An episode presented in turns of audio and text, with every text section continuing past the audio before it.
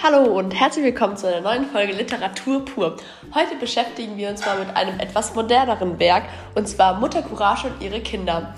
Dies ist geschrieben von einem der berühmtesten Dramatiker Deutschlands. Er ist heute zu Gast in unserem Studium. Er begründete das epische Theater.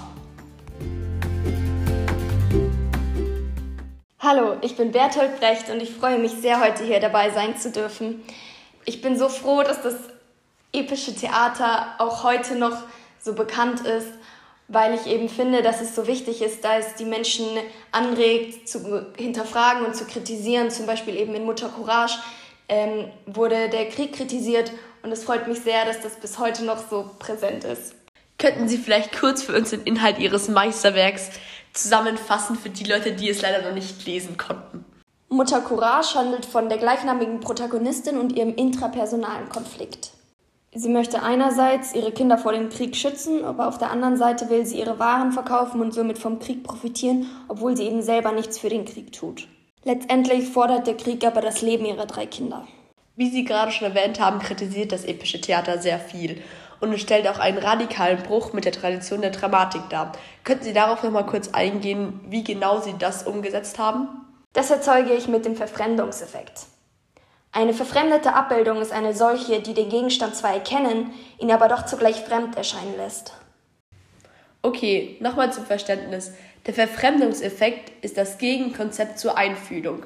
Also soll eine Distanz zu einem scheinbar bekannten Sachverhalt geschaffen werden, um ihn aus neuen Perspektiven zu hinterfragen.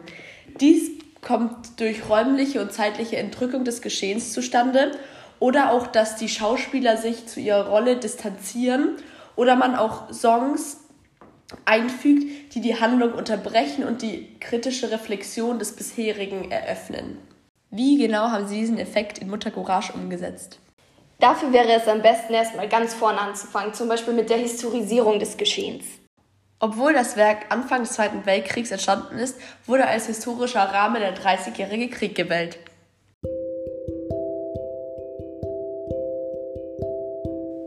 Seite 7, Szene 1. Frühjahr 1624. Diesen realistischen Rahmen habe ich eben gewählt, damit der Beobachter das Stück hinterfragen kann. Der Dreißigjährige Krieg ist bereits geschehen und steht sozusagen fest. Deswegen rückt er in den Hintergrund und man fokussiert sich mehr auf das Leben der Leute und wie dieses zu verändern wäre. Diese Distanzierung vom Publikum zum Geschehen wird außerdem durch die Eigenständigkeit der einzelnen Szenen verstärkt. Richtig. Das Drama behandelt den Zeitraum von zwölf Jahren, also von 1624 bis 36. Dadurch gibt es nicht einen einzigen Handlungsstrang, sondern es gibt verschiedene Zeitsprünge. Ja, das ist ganz richtig. Somit wird eben erreicht, dass man ganz viele verschiedene Einblicke in das Leben Mutter Courages bekommt und sie sieht, wie sie in verschiedenen Situationen handelt. Damit wird eben der Spannungsbogen verloren, der, der im klassischen Drama so bekannt ist. Und man ist eben kein Teil mehr der Handlung, sondern kann von einer neutralen Sichtweise das Geschehen analysieren. Etwas, was mir in ihrem Drama aufgefallen sind, sind die kommentierenden Einleitungen vor jeder Episode von Mutter Courage Leben.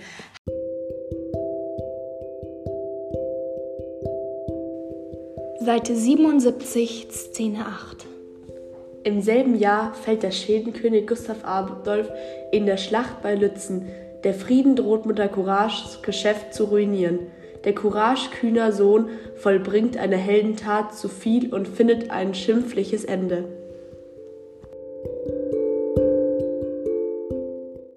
Haben diese Einleitungen ebenfalls einen Einfluss auf den Verfremdungseffekt? Genau, gut aufgepasst. Indem der Inhalt bereits vor der Szene vorweggenommen wird, wird dem Leser die Spannung genommen und er hat die Möglichkeit zu einer kritischen Distanz. Da diese einleitenden Sätze ja nur im Buch möglich sind, wie setzen Sie dies denn auf der Bühne um? Teilweise lasse ich den Titel, der dann die Szene zusammenfassen soll, im Voraus auf den Vorhang projizieren. Jedoch ist das in dem Beispiel Mutter Courage eher seltener der Fall. Da habe ich eher versucht, den Ort unabhängig von der Handlung darzustellen, zum Beispiel indem der Name des Ortes angeschrieben ist, beziehungsweise die Kulisse sehr abstrakt, aber einfach dargestellt ist. Das ist ja interessant. Aber was würden Sie denn sagen, macht den größten Teil dieses Verfremdungseffektes aus? Das sind eindeutig die Schauspieler. Anders als zuvor übernehmen sie nicht restlos die Figur, sondern haben nur eine vermittelnde Position und demonstrieren das Handeln. Der Schauspieler gewinnt Distanz zur Rolle.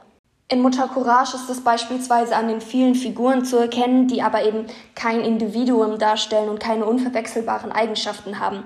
Das erkennt man zum Beispiel an den fehlenden Namen.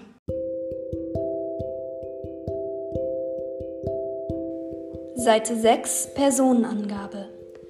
Der mit der Binde, ein anderer Feldwebel, der alte Obrist, ein Schreiber, ein junger Soldat, ein älterer Soldat, ein Bauer, die Bauersfrau, der junge Mann, die alte Frau, ein anderer Bauer, die Bäuerin. In anderen Werken wenden sich die Schauspieler auch oft direkt ans Publikum und treten somit aus ihrer Rolle heraus.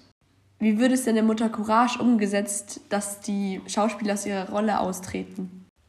Das funktioniert mit Hilfe von Liedern. Insgesamt gibt es zwölf musikalische Einlagen, die aber ungleichmäßig auf die zwölf Szenen verteilt sind. In den Liedern richten sie sich an das Publikum und wollen ihnen etwas mitteilen. Sie sind der Darsteller und nicht mehr ihre Rolle. Somit wird eben der Einfühlung der Betrachter entgegengewirkt und die Handlung wird distanziert beschrieben. Teilweise dienen Lieder eben auch zur Perspektiverweiterung oder zum Erklären von Nebengeschichten. Durch die Lieder wird der Verfremdungseffekt eben weiter fortgeschritten. Zum Beispiel mit dem Wiegenlied aus der letzten Szene.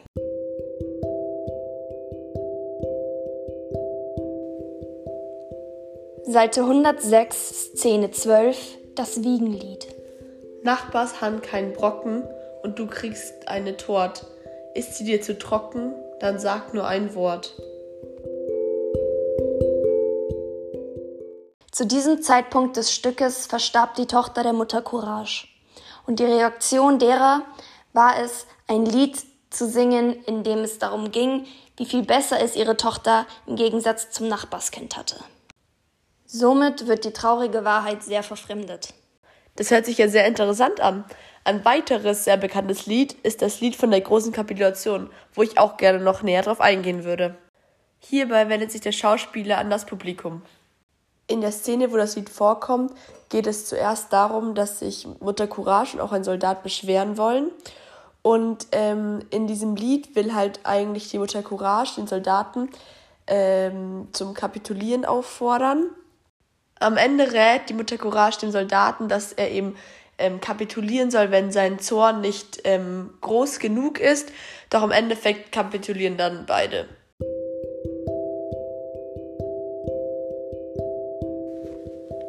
Seite 60, Szene 4. Junger Soldat, leck mich am Arsch. Mutter Courage, ich hab's mir anders überlegt. Ich beschwer mich nicht. Das Lied unterbricht die Handlung und hat somit die Funktion, das Geschehen zu kommentieren. Da es über die Vergangenheit geht, wird es aus dem Kontext gerissen und hat somit einen verfremdeten Effekt. Seite 58, Szene 4, das Lied von der großen Kapitulation. Einst im Lenz meiner jungen Jahre. Hier wendet sich die Schauspielerin der Mutter Courage an das Publikum selbst und tut zum Beispiel Weisheiten in Form von Sprichwörtern an das Publikum lehren.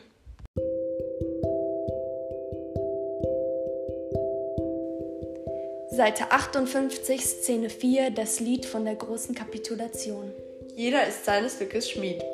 Seite 59, Szene 4, das Lied von der großen Kapitulation. Eine Hand wäscht die andere. Mit dem Kopf kann man nicht durch die Wand. Das Appell ans Publikum wäre quasi, dass sie sich nicht an Verhältnisse anpassen sollen, sondern so leben, wie es ihnen gefällt. Da Mutter Courage selbst nach dem Lied kapituliert, soll der Zuhörer zum Hinterfragen angeregt werden. Ich möchte kritisieren, dass die Menschen vor der Realität kapitulieren oder ihre Träume aufgeben, weil sie sie nicht umsetzen können. Viele leben in einem Verhältnis, das ihnen nicht passt.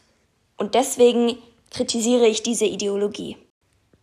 Ich finde es sehr faszinierend, dass so ein kleines Lied in diesem Werk so eine große Aussagekraft hat.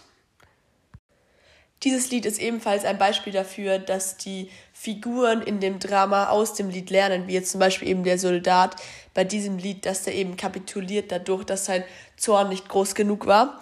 Ähm, es gibt aber auch andere Lieder, wo die ähm, Personen eben nicht daraus lernen. Das ist zum Beispiel das Lied vom Weib und Soldaten. Also zusammenfassend kann man sagen, dass das epische Theater im Mutter Courage und ihren Kindern dazu dient, der Gesellschaft eine Abscheu vor dem Krieg zu vermitteln und auch vor der kapitalistischen Gesellschaft. Ja, das haben Sie sehr gut erklärt. Dankeschön.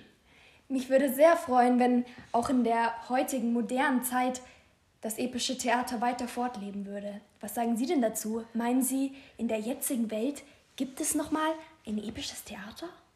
Also ich finde es auf jeden Fall sehr angemessen, wenn solche Theater immer noch aufgeführt werden, weil ich denke, dadurch lernt die Gesellschaft einfach sehr viel und wird auch sehr viel zum Nachdenken angeregt, was sehr wichtig ist. Und auch wenn die heutige Zeit leider nicht mehr so ist wie die Zeit, als sie gelebt haben, ähm, ist es trotzdem wichtig, gesellschaftliche Systeme zu hinterfragen und die Kritik dahinter anzunehmen.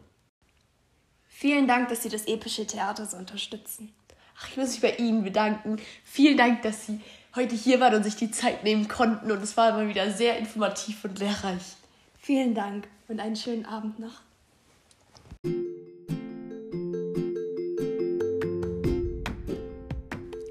Ich hoffe, ihr fandet die heutige Folge genauso informativ und spannend wie ich und informiert euch mal mehr über die Werke von Bertolt Brecht und was er alles so geschrieben hat und lest vielleicht auch ein paar Bücher. Und dann sehen wir uns bei der nächsten Folge von Literatur pur.